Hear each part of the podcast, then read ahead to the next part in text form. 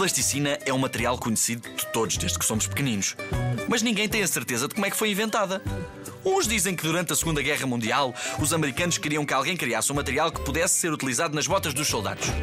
Então, um senhor chamado James Wright, durante os testes, adicionou um ácido à substância e tornou-o pegajoso. E criou a plasticina sem querer. Outros dizem que tem origem no barro. A partir daí criaram outro tipo de argila, mas mesmo os que dizem isso não se entendem de onde é que vem. Uns dizem que vem de Inglaterra, outros dizem que vem da Alemanha. Outros ainda dizem que foi feita numa empresa de sabão a partir de uma argila que limpava paredes, imagina só. Mas uma coisa é certa: todas as pessoas dizem que foi criada a pensar nas crianças e que ajudou a que as crianças mais desfavorecidas tivessem acesso a brinquedos, porque era muito barata.